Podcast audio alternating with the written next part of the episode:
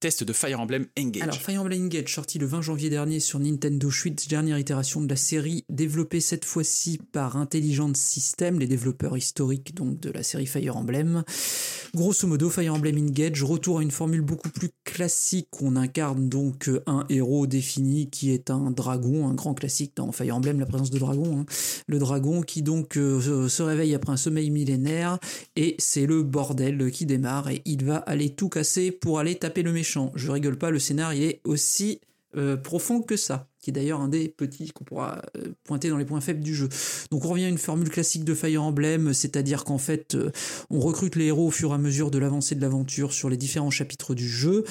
On dispose d'une base mais qui n'est pas comme le monastère de Tréhous, qui est plus une base qui ressemble à celle de Fates où vous pouvez faire des petites euh, parler un petit peu avec vos personnages, des petites activités qui vous donneront des bonus nécessaires soit à l'achat d'équipements, amélioration d'équipements ou tout simplement des fois augmenter votre relation avec vos persos pour des bonus sur le champ de bataille. La particularité de cet épisode, c'est qu'ils ont fait un travail énorme sur les maps de Fire Emblem, c'est-à-dire que vous avez donc des maps qui sont à chaque fois avec une nouvelle idée de gameplay. Vous faites un nouveau niveau, une nouvelle idée de gameplay sur la map, une particularité à prendre en compte, une manière d'amener les ennemis, une façon d'utiliser vos personnages qui est vraiment hyper intéressante et qui renouvelle le tout vraiment jusqu'à la toute fin de l'aventure couplé avec la deuxième forte nouveauté du jeu qui sont les emblèmes, c'est-à-dire l'apparition d'anciens personnages de la série sous forme d'anneaux qui sont à équiper sur vos personnages, qui vous donnent des bonus d'attaque, qui vous donnent également des attaques spécifiques euh, actives et qui transforment votre personnage pour une durée de 3 tours, pendant lesquels vous pouvez utiliser ses capacités euh, complètement craquées. Alors, euh, pour avoir fait le jeu, j'ai fait le jeu moi en mode, on va dire, difficile, qui est le mode normal de Fire Emblem, avec la mort définitive des personnages. Si votre personnage meurt, c'est finito, vous adieu le personnage pour la suite de l'aventure. Donc pour le moment, j'ai alors j'ai pas fini le jeu, j'en suis à 45 heures, je suis à la toute fin, j'ai perdu personne. Donc ça a été compliqué mais j'ai perdu personne. Vous avez quelques petites options de souplesse comme le cristal temporel qui vous permet de revenir un tour en arrière, deux tours en arrière, trois tours en arrière pour euh, rattraper une misclick ou une mauvaise interprétation de la map pour éviter de tout recommencer la map. Alors moi, à titre perso, c'est pour le moment sur le fond, c'est mon Fire Emblem préféré parce qu'au niveau du gameplay, c'est de loin pour moi le meilleur de la série loin devant tous les autres épisodes. Sur la forme, on va dire que c'est plus discutable. On va, va pas se mentir. Euh, Intelligent System s'est torché avec le scénario et l'écriture des personnages. Hein. Ils en ont, mais cette fois-ci, eu littéralement rien à faire.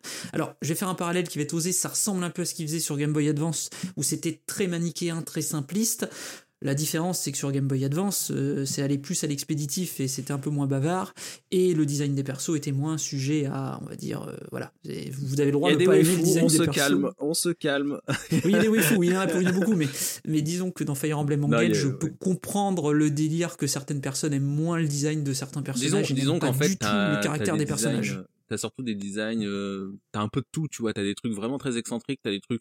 En fait, je pense qu'il y a des bons designs, mais t'as aussi vraiment des designs très discutables, quoi. Donc c'est. T'as- un une cohérence un peu remis en cause, on va dire, dans Fire Emblem Engage par moment. Et tu fais, t'as un perso, tu fais, mais what the fuck, ça fout quoi dans Fire Emblem? À côté de, il est trop classe ce chevalier. Ouais, c'est un peu ça, quoi. C'est, ça, c'est un problème que se trimballe un peu la, la série depuis. Il y avait un peu ça aussi dans Treehouse par moment, mais c'est un problème que se trimballe un peu la série depuis quelques temps parce qu'ils sobre, veulent. Plus ouais. C'est plus sobre, mais t'avais un peu des trucs des fois un petit peu excentriques. C'est, ils essayent, tu vois, de toucher un peu tous les râteliers avec Fire Emblem. Tu sens que voilà. Donc, euh, mais bon, moi sur le fond, je, c'est vraiment le meilleur de la série. Si vous arrivez à passer outre la forme et outre le scénario, qui sont jamais fous dans Fire Emblem, à l'exception de Treehouse, ils avaient fait un effort là-dessus. Face de Treehouse, elle était mise là au détriment du gameplay. Et là, c'est l'inverse. Ils, rem- ça au profit du gameplay. Si vous êtes plus Fire Emblem vraiment à l'ancienne, vous aimerez. Si vous êtes fan de Treehouse, ça va vous piquer un peu quand même. hein. Puis le jeu, il est euh, quand même un poil plus dur. Faut se préparer quand même aussi. Voilà. Ok, mon petit Citan, euh, tu mettrais combien toi sur 10 Alors moi j'aime beaucoup Fire Emblem, je lui mettrais un 8 quand même à celui-là parce que le fond est tellement bon, mais si après on est moins fan de la série, qu'on découvre que c'est un tactical et tout, on va quand même aller plus sur un 7 quand même après parce que tout l'aspect univers va être euh, va peut être butant, je peux le comprendre parfaitement ça. Très bien. Et ben si on est euh, comme Lendax et qu'on en a ras le cul du multivers et de ce genre Ah de oui, ça, ça a dû c'est te un faire bon, 6, ça dû être dans le mal toi. C'est un 6. mais voilà, je, je passerai les détails de pourquoi j'ai pas aimé. Euh, nous, le principal revient à celui qui a adoré. Euh, J'enchaîne sur Kirby Return to Dreamland Deluxe, qui est sorti le 24 février. Donc c'est le portage remaster de l'épisode Wii, qui s'appelait en Europe Kirby Adventure Wii. Donc le jeu est top, vraiment, là j'ai pas beaucoup de choses à ajouter. Moi je le fais en coopération avec mon fils de 4 ans et parfois madame qui s'ajoute à nous. Et j'aime tellement mieux cette formule-là que Star Allies qui était sorti au début de la Switch parce que Star Allies qui, lui poussait absolument le jeu à 4, voilà, il fallait tout le temps être à 4 avec des IA s'il le fallait pour résoudre des énigmes. Là on revient à ce qui Kirby de base, le jeu il est joli, il est fluide, il va droit au but, euh, les, transformations sont fun et surtout la gimmick de ce jeu en fait c'est les, pouvoirs gigantesques. Donc c'est-à-dire qu'il y a certains moments on récupère euh, un monstre euh, qui a un pouvoir brillant et quand on le récupère il y a toute une phase de gameplay où Kirby détruit tout. Hein. Littéralement il, défonce tout, tout le niveau. Kirby. Et ça qui est-ce que c'est jouissif et drôle. toute la, la mécanique de, du 100% est très intéressante en termes de recherche. Ils ont rajouté pas mal de trucs dans cette version-là par rapport à la Wii. Ils ont fait un espèce de parc d'attractions Magoland avec tous les mini-jeux, dont un mini-jeu jouable en ligne une fois par jour qui est très très fun puisque c'est Kirby Samurai qui joue sur les réflexes. Ah oui, ce euh, truc, euh, ça c'est le truc de Ken Bogart, ça. ouais, ça c'est le truc des Bogart, c'est clair ça. Euh, et il y a plein de masques de personnages connus de la série à récupérer. Il faut faire plein de petits exploits dans, dans ces différents mini-jeux.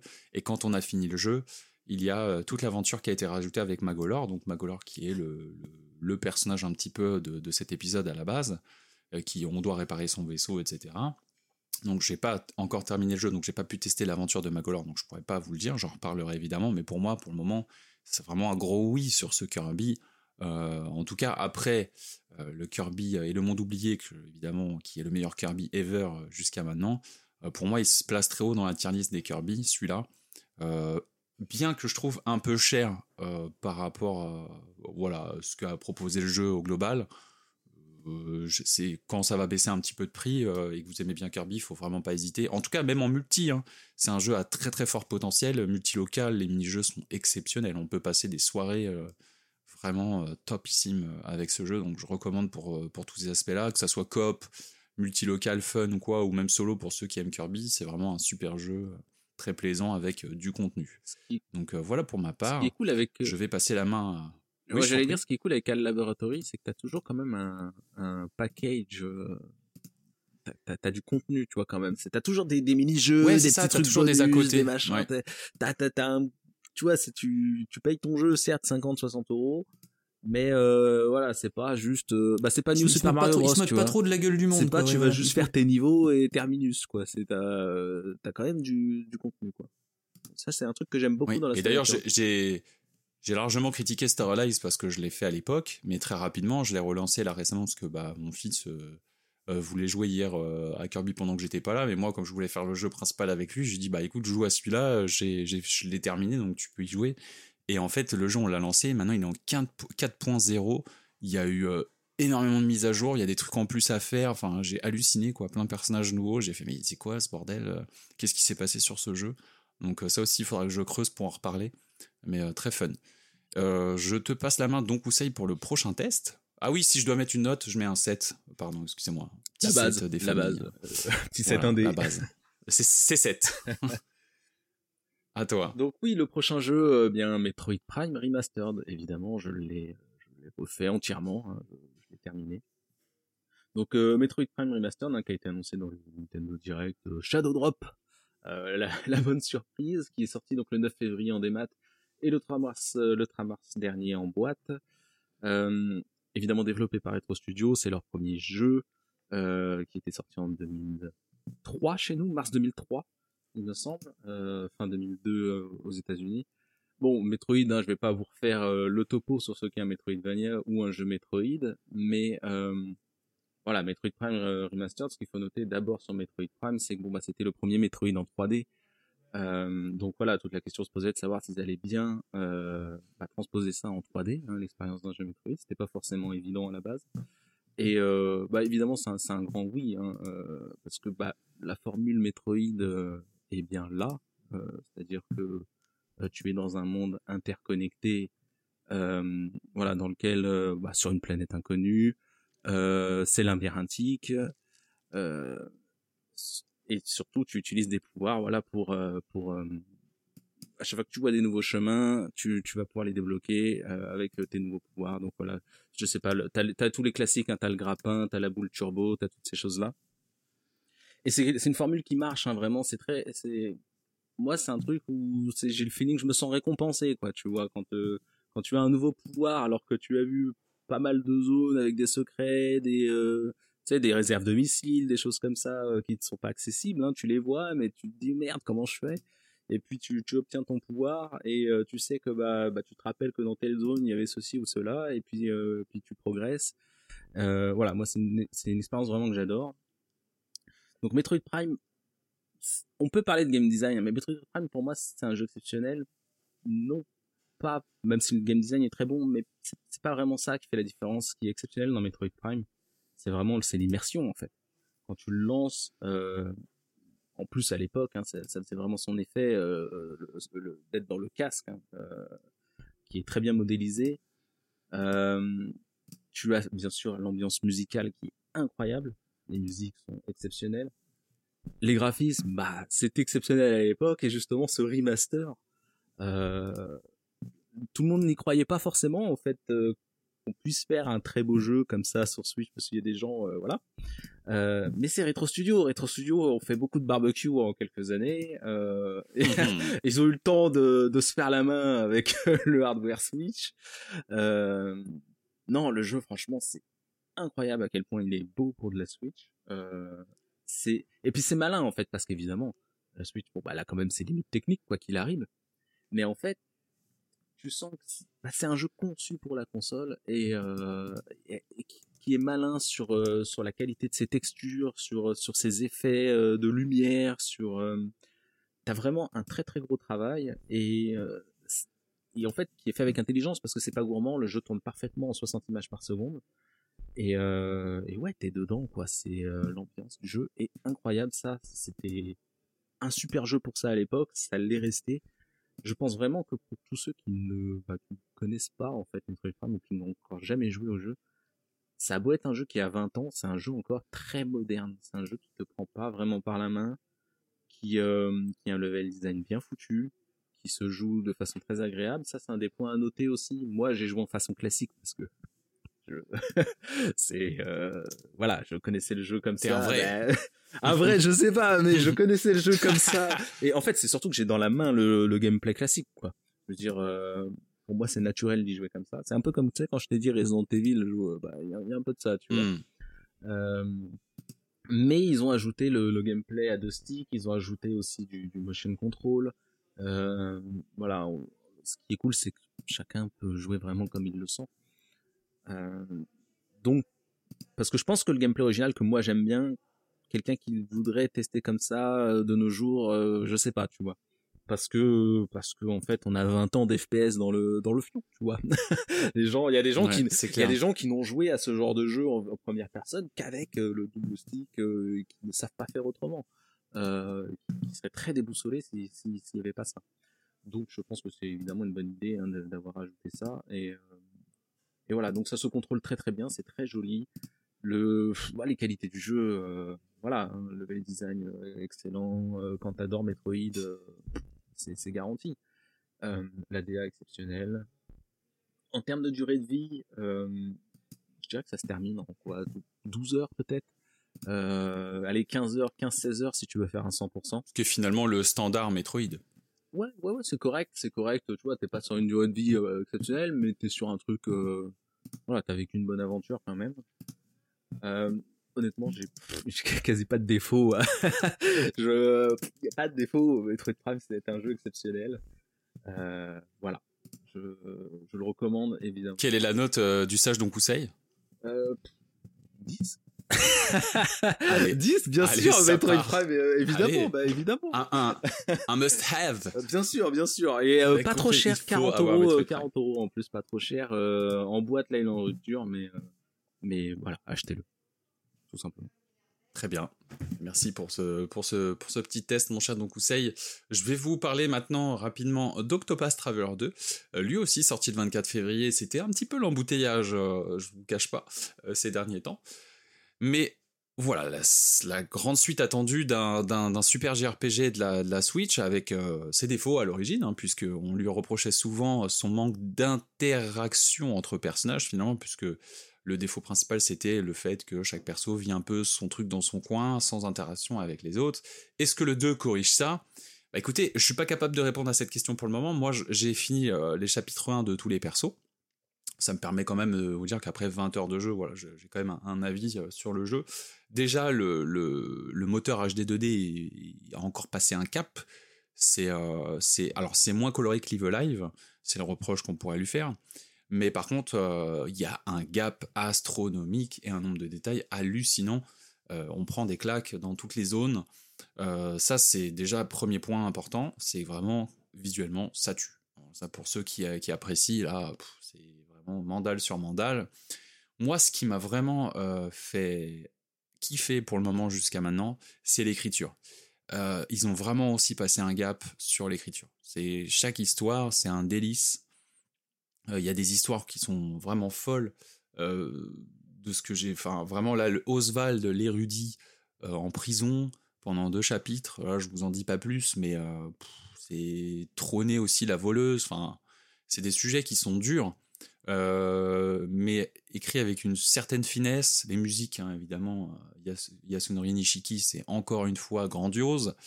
Euh, donc en fait, Octopass fait Octopass. J'ai pas, pour le moment, je vois pas de différence notable. On reste vraiment dans le même jus que le premier. Apparemment, voilà, c'est beaucoup mieux fignolé à la fin en termes de, de, de routes qui se rejoignent et d'histoire. Donc ça, je ne peux pas juger pour le moment. Mais pour le moment, voilà. Si on a aimé Octopath Traveler 1, on aimera encore plus Octopath Traveler 2. Si on n'a pas aimé Octopath Traveler 1, il y a peu de chances qu'on aime Octopath Traveler 2, on va pas se mentir. Euh, parce que bah, ça reste la même chose. En tout cas, le rythme est absolument le même. Euh, donc la boucle de gameplay aussi. Donc ça, bah, ceux qui faisaient dodo euh, sur le premier vont faire dodo sur le deuxième. Hein, je vois, à mon, enfin, parce que même si c'est mieux écrit, ça, ça reste vraiment tout pareil autour. Il y a peu de nouveauté ou pas sur les combats euh. Alors oui, alors pour moi la grosse nouveauté et ce qui m'a fait vraiment moi apprécier, mais c'est une petite mécanique, mais pas des moindres, c'est qu'en fait quand on explore la map, de temps en temps on tombe en fait sur des, des, des, des personnages euh, des PNJ quoi, qui vont nous donner la possibilité d'accéder à un job secondaire. Et ça, ça n'existait pas dans le premier. Donc en fait, ce qui fait que, bah, par exemple, trôner ma voleuse, elle est à la fois voleur et ingénieur. Et en fait, ces jobs secondaires euh, évoluent en fonction d'objets qu'on récolte, donc euh, bah, qu'on trouve sur des monstres ou des trucs comme ça. Voilà. après, j'en dis pas plus sur les autres pour euh, laisser un maximum de surprises. Mais, mais ça, j'ai trouvé top parce que du coup, ça donne de nouvelles possibilités de mécanique, encore plus customisables. Mais voilà, après, enfin si, si, il y a une mécanique qui est quand même, je, l'avais oublié, mais il y a la nuit et le jour, donc ça c'est quand même une mécanique importante, c'est-à-dire que bah, avec la touche, euh, avec la gâchette, euh, donc euh, ZR, on, passe de la nuit au jour instantanément dans le jeu. La nuit, il y a plus de combats à l'extérieur, et, et, puis bah, les PNJ changent aussi selon l'heure qu'on choisit dans les villages. Et en fait, avant, vous vous rappelez, chaque personnage avait une mécanique par rapport aux PNJ. On pouvait l'affronter, on pouvait leur poser des questions, on pouvait leur voler des objets. Et là, du coup, chaque personnage a deux mécaniques. Une le jour, une la nuit. Voilà. Donc ça, c'est intéressant parce que bah, du coup, ça double les possibilités, forcément. Euh, après, c'est une mécanique un peu à double tranchant. Pourquoi? Parce que bah, quand on a exploré toute une ville de jour, bah, se dire putain, je dois explorer de nuit. Euh, moi, c'est pas c'est pas forcément quelque chose qui m'amuse des masses. Surtout qu'après, bah, vu qu'on a d'autant plus de, mécaniques euh, par personnage, il faut se taper x fois le village pour se dire tiens, je peux lui voler ça, je peux faire ci, je peux les... voilà. Donc bon, ça fait du rébarbatif dans les villages. Par contre, cette mécanique de jour-nuit a un impact dans les combats. Et là, c'est là, c'est cool. Parce que du coup, bah, il y a, y a, des avantages la nuit ou le jour, selon, selon les personnages des teams. Donc voilà, pour les combats, c'est top. Pour l'exploration, je trouve que ça alourdit l'exploration. Personnellement, je m'en serais bien passé. Euh, parce que du coup, ça pas, pour le moment, je n'ai pas vu énormément d'intérêt à switch de nuit et jour. Bon, bah après, c'est joli, hein, on a la ville de deux de, de manières différentes, mais c'est pas un, ajout qui, rend le jeu meilleur, je trouve. Euh, donc voilà. Voilà pour ma part. Pour le moment, c'est un, un 8. Peut évoluer, évidemment. Euh, si, si ça finit en apothéose, ça, ça, peut être 9. Par contre, si c'est toujours un peu les mêmes problèmes, ça restera un 8. je pense pas que le jeu va, va être moins bien. Au contraire, franchement, tous les scénarios, tous les chapitres 1 te mettent vraiment bien quoi. de toute façon, je pense que sur les bases, ça, ça m'a vraiment surpris. Sur les bases, si t'aimes les RPG et que t'aimes, euh, tu sais, le style un peu rétro, mais bon, en même temps moderne, c'est un peu le but de l'HD 2D, quoi. Euh, je pense que c'est garanti, quoi. Je veux dire, le jeu. Euh. Il y a de grandes chances, bien sûr. Il y a, de fortes chances.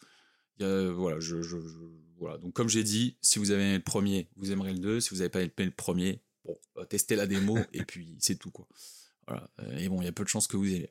Enfin, voilà pour ma part. Et puis, bah, on va terminer du coup sur le dernier test, mon cher Don Coussé, qui te revient oui. qui a bien bossé. Hein, euh, bah, Project Zero, du coup, comme je disais, hein, qui, qui, est sorti euh, le 9 mars euh, bah, 2023, le fameux 9 mars. Donc, qui est un jeu de Grasshopper Manufacture. On ne sait pas pourquoi ce Grasshopper qui s'est retrouvé à développer Project Zero, mais, mais c'est bien eux. Donc, Project Zero 4 qui était sorti uniquement sur Wii. voilà, c'est le petit événement parce qu'il sort en France, il est traduit en français. J'en profite évidemment. Donc euh, c'est un portage euh, remaster entre deux, c'est un peu bizarre. Euh, les personnages, si tu veux, les modèles 3D ont été vraiment refaits. pour le reste, honnêtement, ils ont ils ont un peu changé l'ADA du jeu. D'ailleurs, pour certains, c'est discutable.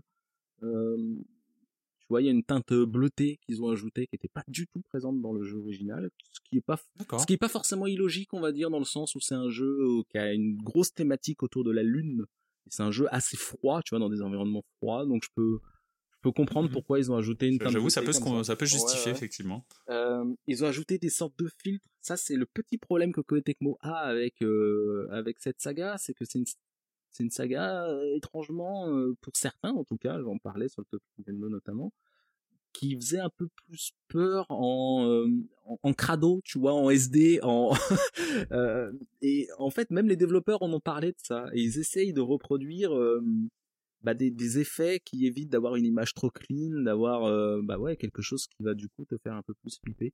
Donc t'as une sorte de filtre qui ajoute du grain, tu voilà t'as des, des choses comme ça qui ont été ajoutées. Bon, chacun verra. Est-ce que tu peux nous rappeler le principe de Project ouais, Zero? Bien sûr, je viens. Euh, bah, le principe de Project Zero, c'est que c'est un survival horror, euh, mais sa particularité, on va dire que c'est dans un folklore japonais, c'est surtout ça qui est très important, c'est une ambiance survival horror très japonaise, euh, souvent dans un lieu évidemment un peu mystérieux, un peu isolé et un peu hanté. Euh, donc dans Project Zero, surtout, tu ne viens pas à bout des, euh, bah, des spectres et des fantômes, c'est vraiment des spectres et des fantômes dans, Project Zero, t'as pas de monstres comme dans Resident Evil, et tu en viens à bout en fait avec un appareil photo. Euh, voilà, tu dois prendre en photo les euh, les fantômes. Les fantômes sont pas des, ennemis agressifs en fait, ils apparaissent vraiment. Ça peut être des jumpscares parfois d'ailleurs, mais il y en a pas trop. Euh, voilà, le but c'est de les prendre en photo le mieux possible et tu vas avoir un score en fonction de la photo. Et les spectres, eux, par contre, t'attaquent et donc euh, c'est Pokémon Snap en fait. Euh. euh... bah ouais, mais c'est pas linéaire bien sûr. tu te balades dans un lieu. D'ailleurs, c'est presque Resident Evil like mais en plus plus linéaire, on va dire. Mais tu sais, t'as ce système où tu vas t'as des petites énigmes, t'as euh, tu vas choper une clé euh, qui te permet d'ouvrir telle pièce que t'avais croisée avant, tu y avais pas accès, etc. Et voilà, tu progresses petit à petit comme ça. Et, euh, effectivement, les photos, t'as un système ouais, de notation, ça fait un peu penser à Pokémon Snap là-dessus.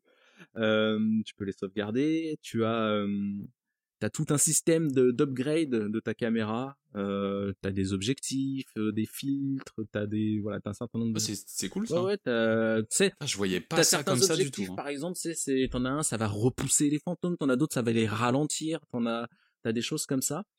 Euh, t'as des systèmes d'amélioration avec des objets que tu vas trouver en fait dans le dans le dans le manoir. Euh, bon là en, l'occurrence c'est euh, c'est plus euh, c'est une clinique et ce qu'ils appellent un sanatorium à côté. voilà c'est plus ou moins une auberge en fait.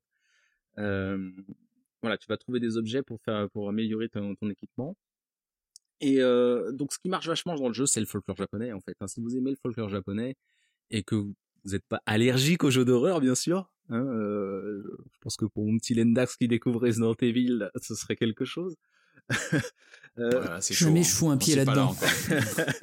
euh, pas pouvoir me défendre. Tu, alors t'as un petit, une petite quête qui est rigolote dans le jeu, c'est que tu as une poupée, euh, je sais plus comment ça s'appelle, c'est les poupées japonaises là, les petites poupées. Euh, euh bon, je sais plus quel est leur nom, mais en tout cas, t'en as, t'as, une petite poupée comme ça qui est mise dans toutes les pièces du jeu. Et en fait, elle est cachée à chaque fois. Et, mais les cachettes, mon gars, Ah. c'est l'enfer. Les galettes, je passe un temps fou parfois dans la pièce juste à trouver ma poupée. Euh, Ah, c'est marrant. ça. ouais, et tu dois, t'as une petite quête comme ça, faut les prendre en photo. Mais quand tu la prends en photo, ça te fait un effet sur l'écran qui est euh, franchement, si, ah ouais, si t'as peur, si t'es du genre à avoir peur facilement, t'es, tu vas faire des cauchemars, moi je te le dis. Euh, mais euh, moi je fais ça, tu sais, à 3 heures du match, j'en ai rien à foutre, je suis là, je... euh, donc ouais, euh, si t'aimes vraiment si le folklore japonais t'intéresse, c'est une, une- un jeu qui est vachement cool. Rapidement au niveau du synopsis, hein, c'est un, un groupe d'enfants euh, dans ce jeu, hein, c'est ça, c'est un groupe d'enfants euh, dont la plupart sont les protagonistes du jeu finalement, mais euh, mais adolescents en fait, tu les joues toi, euh, qui a mystérieusement euh, disparu en fait euh, lors d'un festival sur une île qui s'appelle l'île de Norogetsu. Et, euh, et cette île, en fait, elle est un peu coupée de la métropole, elle a des, des rites un peu particuliers, et justement, ce festival euh, qui est lié à la Lune, bon, c'est un festival où, en fait, qu'est-ce qu'il raconte, lui?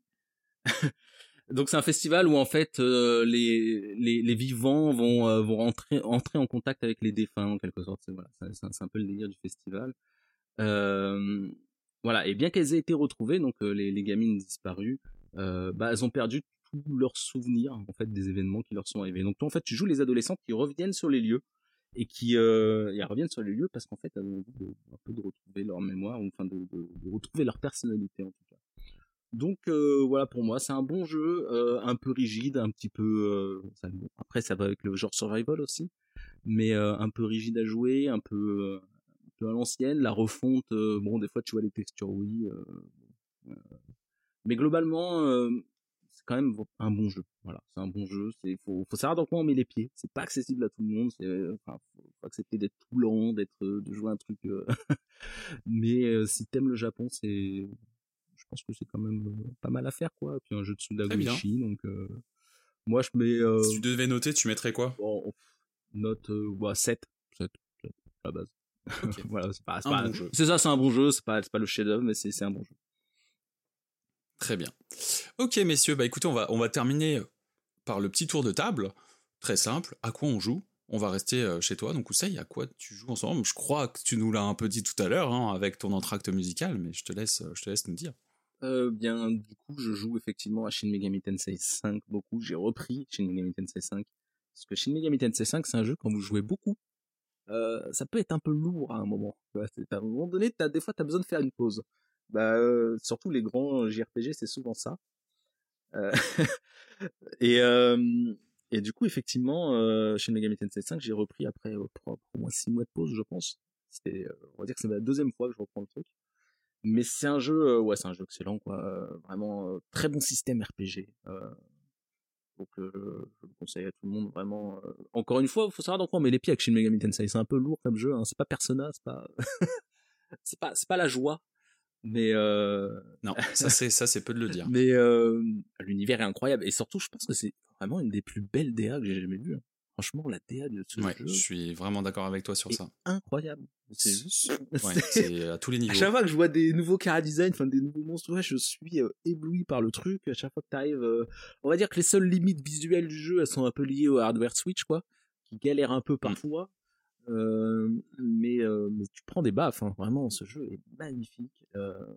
Super jeu. Je joue évidemment euh, à Minish Cap aussi, je t'en avais parlé, un Minish Cap que je refais grâce à l'émulateur GBA NSO. Euh, bientôt, bientôt terminé, je suis à la toute fin. C'est un bon Zelda 2D. euh, Toujours le plaisir? Ouais, ouais, le plaisir, bien sûr. C'est. euh, Bah, de toute façon, tu sais, hein, moi, tu me donnes les donjons à l'ancienne, tu me donnes euh, le petit style visuel en plus que du jeu, qui est toujours mignon. Hein, le jeu est toujours joli. Euh, et voilà, je, suis- je suis content, tu vois. C'est tant que les mécaniques sont bonnes euh, dans les donjons, euh, déjà t'as t'as t'as la base. Et euh, ouais, Metroid Prime que j'ai terminé, bon ça c'est fini, et euh, Project Zero sur lequel je suis également. Voilà pour moi. Très bien. Parfait. Mon cher Citan, on est sur quoi en ce moment? Alors, j'ai terminé la semaine dernière euh, God of War Ragnarok, la suite de God of War euh, PS4, euh, mais sortie, du coup, j'ai terminé sur PS5 en une quarantaine d'heures de jeu à peu près.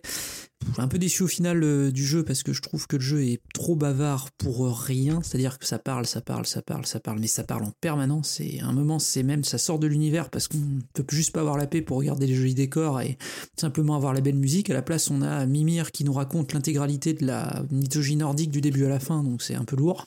Et les sidekicks qui arrêtent pas de parler sur des trucs pas très intéressants. Et je trouve que ça force un peu trop sur l'émotionnel dans le 2, alors que le 1 était beaucoup plus juste à ce niveau-là et beaucoup plus réussi, je trouvais justement beaucoup plus dans le dans les non-dits et dans les interprétations des attitudes des personnages. Là, euh, ils ont été brut de décoffrage un peu fort, et la fin est à mon, tour, à mon, goût un peu décevante vis-à-vis de l'historique de la série God of War. Mais sinon, le gameplay est quand même vraiment bien des combats, vraiment très très très bien gameplay des combats, vraiment très bien cette fois-ci.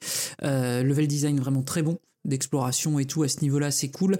Et j'ai presque envie de dire que le jeu il est meilleur une fois que t'as fini le jeu que pendant le jeu en fait, parce qu'on te fout plus la paix, tu peux explorer. ouais, il parle plus, mais par contre t'as tout le reste qui est toujours bien fait, quoi. Donc euh, voilà, claque visuelle hallucinante. Par contre, euh, visuellement c'est hallucinant. Euh, c'est esthétiquement, c'est il y a vraiment des trucs super réussis aussi. Hein oui, oui, oui, on sait très bien. on sait très bien la vie de donc en, vrai, en, vrai, moi, évidemment, c'est un problème de DA. J'aime pas la DA. Et, mais, techniquement, bon, il n'y a pas grand chose à dire. Techniquement, c'est hyper solide. Et la musique de Pierre McCarry est incroyable. Le compositeur a vraiment fait un score. Vraiment, là, par contre, vraiment chouette. Dommage que Mimir la couvre par moment en parlant. Et voilà, donc ça, c'est le jeu terminé. Je suis en train de terminer Fire Emblem, comme je disais. Il me reste une mission. Je crois que je suis à mission finale, si j'ai presque j'ai compris ce qu'a fait le jeu. Donc bah voilà, j'en ai j'ai expliqué tout à l'heure.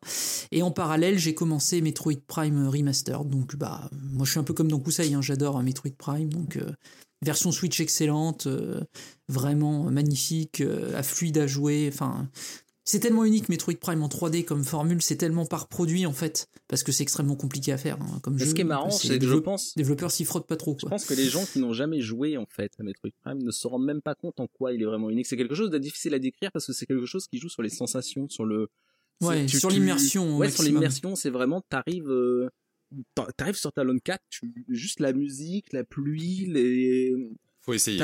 Faut essayer. Il y a un truc, quoi, vraiment. Euh, c'est même Et c'est un jeu où on t'explique. Il y a un truc, tu vois.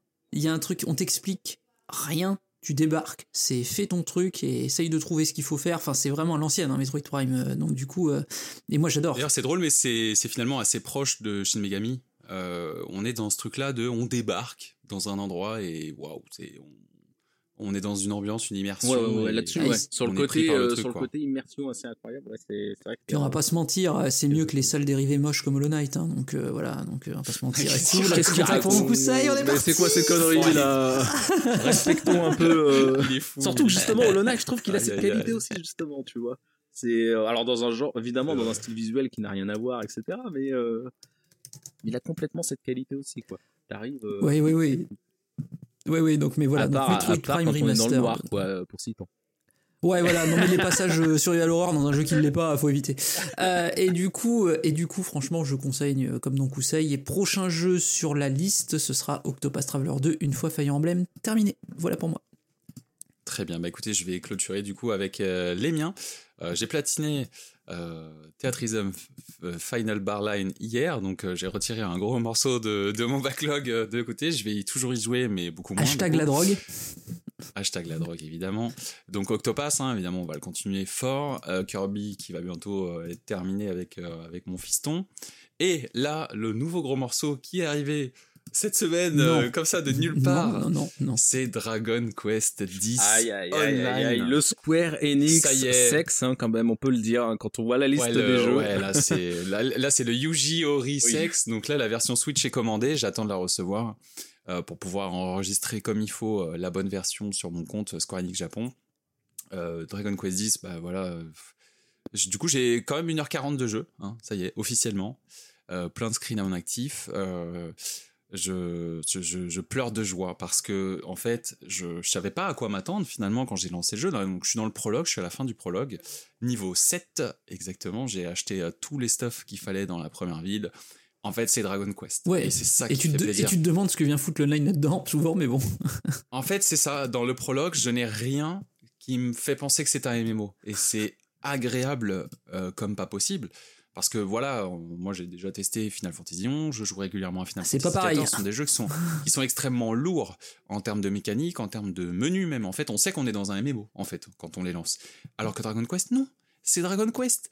on appuie sur euh, le menu, c'est les mêmes Alors, menus que ah, par d'habitude. contre- Il y a euh, Par contre, le menu, on est, on d'accord que le menu, c'est le menu euh, japonais, quoi. On n'a pas le menu euh, un peu visuel euh, comme ça avait été fait chez nous pour le 11. euh, euh, Oui, c'est Ah, alors c'est- le c'est le fameux ouais, le euh, truc le blanc, fameux là, le- rectangle voilà euh, blanc.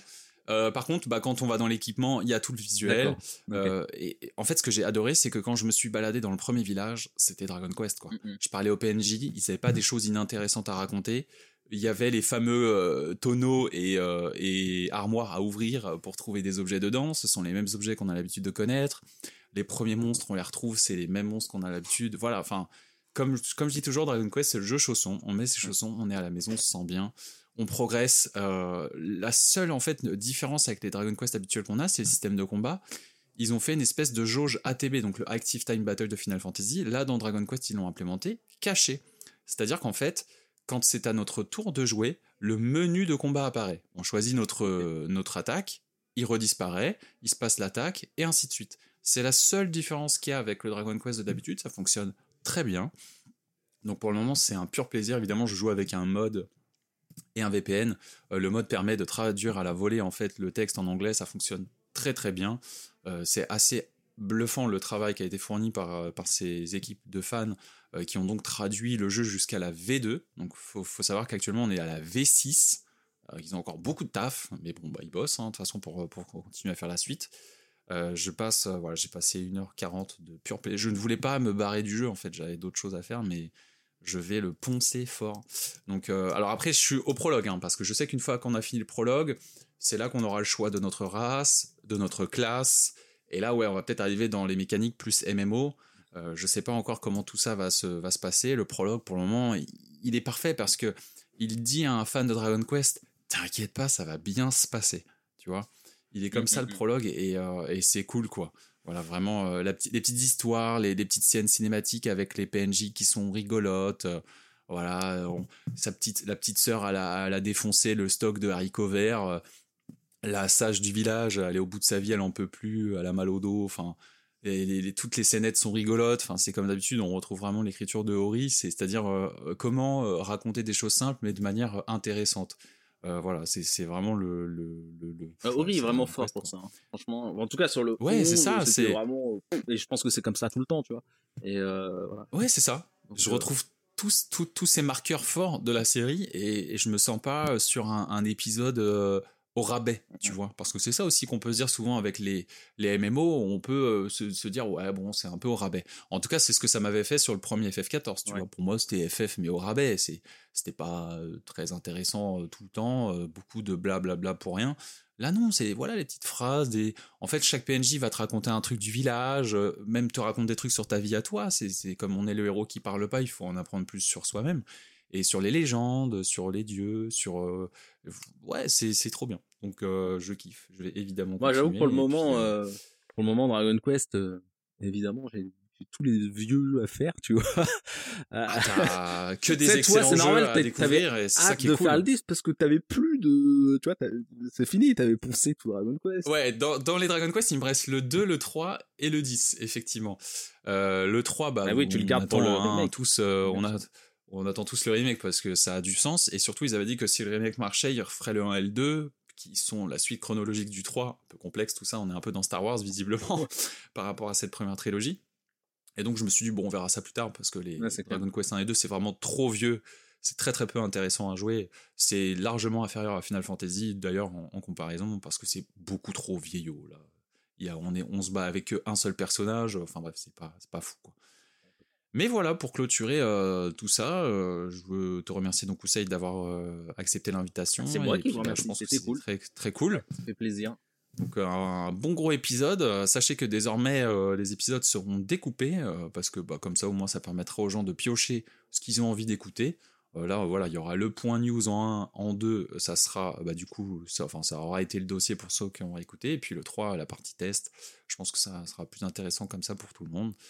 Et puis voilà, bah, j'espère euh, te, te, te revoir parmi nous euh, plus tard pour d'autres sujets, qui sait. euh, une fois que Trussman aura réparé ses dents aussi, peut-être il va revenir un jour nous voir, mon cher Citan. Et oui, on espère aussi. Le pauvre. Mais oui, le On pauvre. espère le revoir en forme. ce serait bien pour lui Et quand même. puis, parce que- euh, bah, je vous rem- Ah, ouais, bah oui, c'est pas facile, c'est sûr. Et pauvre, exactement. Mais en tout cas, on, on l'attend aussi euh, tout le monde avec impatience. Donc, euh, merci à tous. Je vais vous laisser euh, sur clos. Enfin, je- cet épisode va se clore sur euh, ma petite musique, mon petit entracte pour, euh, pour clôturer tout ça. Et puis, euh, et puis voilà. Je vous fais la bise et à très bientôt. À Ciao. très bientôt, bientôt, bientôt.